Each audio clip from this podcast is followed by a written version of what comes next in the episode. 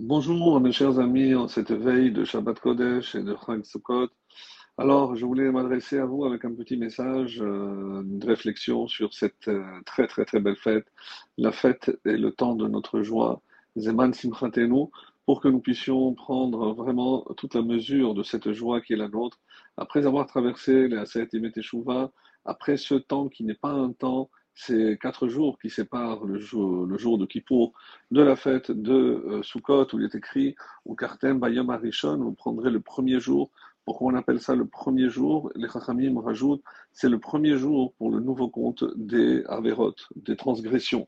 Et que se passe-t-il entre les jours qui séparent euh, Yom Kippour de Sukkot, on dit comme ce sont des jours où on est occupé justement à toutes les mitzvot, les quatre espèces, les arbres minimes, la construction de la soukha, tous les détails de la soukha avec euh, évidemment tout le nécessaire, et eh ben tant qu'on est occupé dans les mitzvot, Hachem ne nous comptabilise pas les avérotes que l'on peut faire pendant ces quatre jours. Alors, euh, c'est quelque chose donc qui euh, mérite une réflexion profonde, comme si Hachem avait suspendu ce temps pour nous permettre de nous occuper et de rentrer enfin dans la souka. Alors, justement, la souka, où il est dit que euh, c'est si jamais après la faute, euh, après nous avoir euh, jugé et la sentence qui a été scellée à Kippo, on dit que si jamais on a mérité la galoute, c'est-à-dire l'exil, alors c'est une façon de nous exiler en sortant de nos maisons pour aller s'abriter sous, le, sous le toit de la souka. Alors, une question que pose par exemple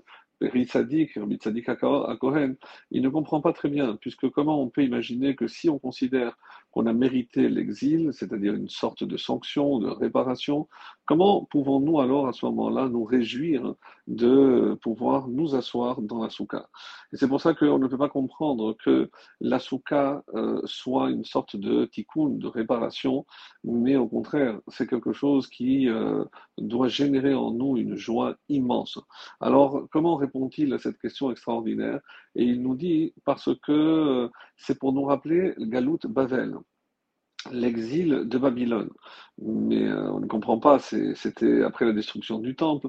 Et il s'inspire de euh, l'enseignement du prophète Yecheskel. Le prophète Yecheskel, alors que tout le monde s'attristait lorsqu'on a dû quitter la terre d'Israël pour aller dans la galoute de Babel, et eh ben lui, il se réjouissait. Et il nous a donné cet enseignement magnifique. N'oublions pas que Yecheskel est celui qui a vu le char céleste, celui qui a vu euh, le troisième Beth Amikdash, donc lui, un petit peu à l'instar de Rabbi Akiva, qui pouvait voir à travers l'obscurité la lumière, eh ben, euh, le prophète Ireskel nous dit que si on sait voir la, lumière qui va provenir de cet exil de Babel, eh ben, on pourrait, évidemment, on devrait se réjouir.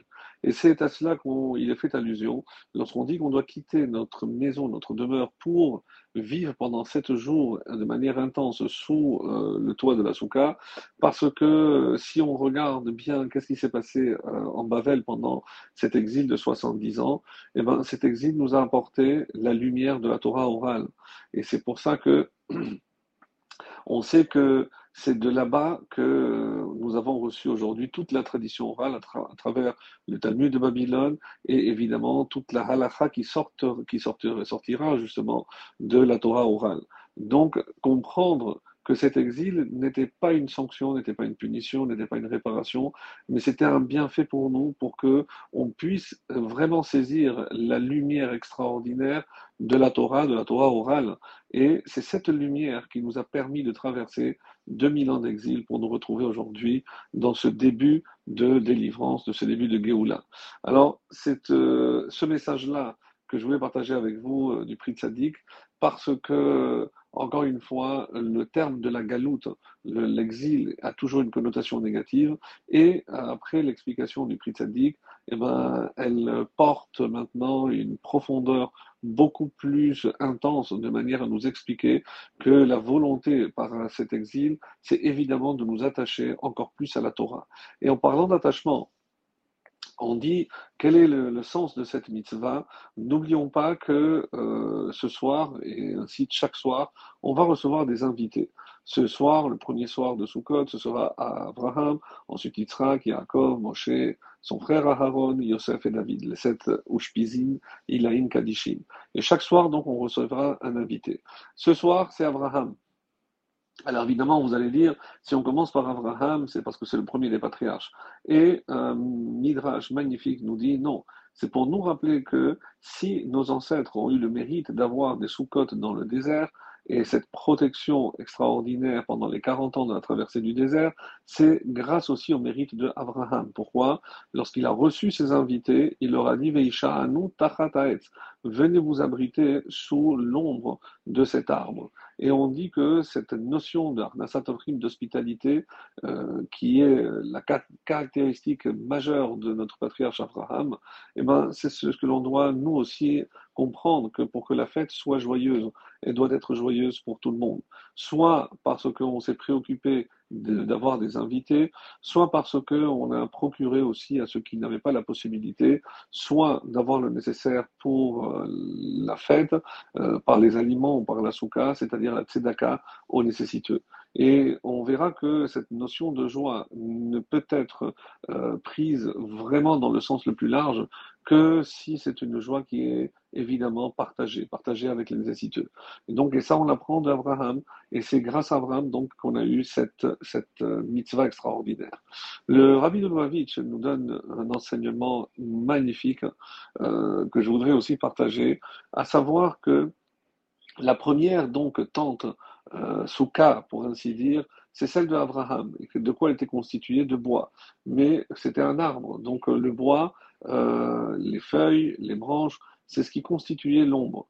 Nous, on sait qu'après le don de la Torah, eh ben, cette euh, souka, pour qu'elle soit cachère, on doit évidemment euh, construire le toit, le scar, avec des matériaux qui poussent euh, dans la terre, mais ne doivent pas être connectés. Donc je ne peux pas construire ma souka sous un arbre. Je peux prendre les branches, mais je dois pour ceci le découper pour qu'elle soit cachère.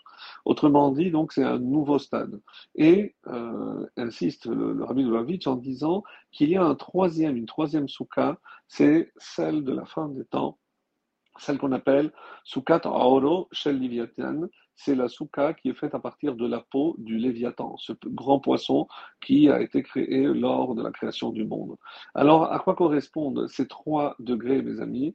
Et c'est ce message euh, que je voudrais vraiment que vous méditiez, que vous partagiez euh, avec euh, vos invités, vos familles ce soir, à savoir que la première étape, c'est que les avot qui ont évidemment fait tout, accompli toutes les mitzvot d'une manière exceptionnelle, mais parce que ça venait vraiment, comme disent le Chachamim, des clayotes, des tripes. Ils n'avaient pas reçu d'injonction, mais ils ont senti qu'il fallait faire tout ce qu'ils avaient fait. Mais comme il n'y avait pas d'injonction qui venait d'en haut, c'est-à-dire que euh, même l'impact de la mitzvah réalisée par nos avot, donc tout ça avant Matan Torah, ne pouvait pas s'élever comme si c'était un ordre qui avait été euh, donné par Akadosh Baruch par le maître du monde. Donc, du coup, ces mitzvot ne pouvaient pas avoir un impact majeur sur ce monde-ci, et c'est pour ça que ça reste attaché à la terre, c'est-à-dire on ne peut pas atteindre une grande élévation. Le deuxième stade, c'est lorsque on a reçu la Torah, et là, il s'agit de faire des, des mais avec des matériaux qui ne sont plus rattachés à la terre.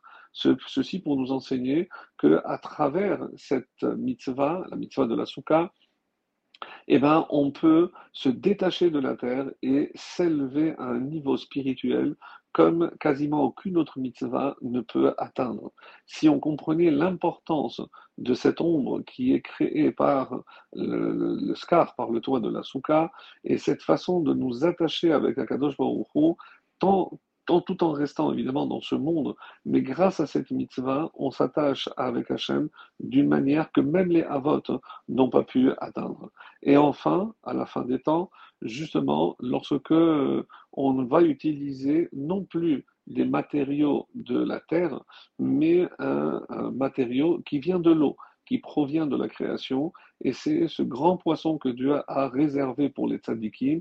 On va prendre sa peau et on va créer une tente où tout Israël pourra évidemment s'abriter. Quelle est l'image? N'oublions pas que l'eau était ce qui recouvrait la terre euh, à la création, c'est-à-dire c'est l'élément de vie. Et que la vie d'un juif passe évidemment par sa dévécoute, par son attachement à Kadosh Baruch Si pour l'instant on peut s'attacher à travers les quatre espèces, à travers euh, la souka, mais à la fin des temps, l'attachement que nous aurons avec Akadosh Baruch sera d'une intensité comme ni les Avot, ni nous aujourd'hui, on ne pourra atteindre.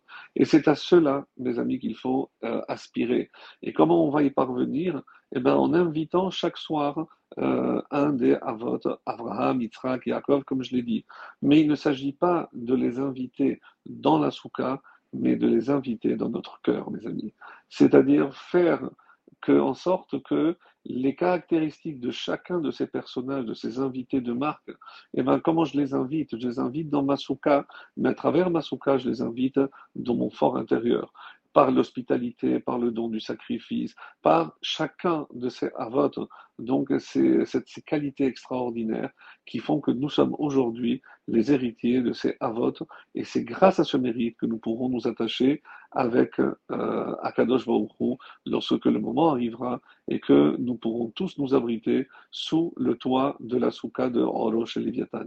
Qu'Hachem nous permette, à travers la, mitzvah, l'accomplissement de cette belle, belle mitzvah, mes amis de la soukha, eh ben, de nous attacher vraiment comme Akadosh Baruch le souhaite, après nous avoir purifié à Kippour, nous avons ici une chance extraordinaire que l'on puisse en profiter et que par le mérite de la soukha dans laquelle nous allons nous abriter, eh bien, nous nous retrouvions tous Besoukat, Orosh et Léviathan à la fin des temps avec la venue du Mashiach.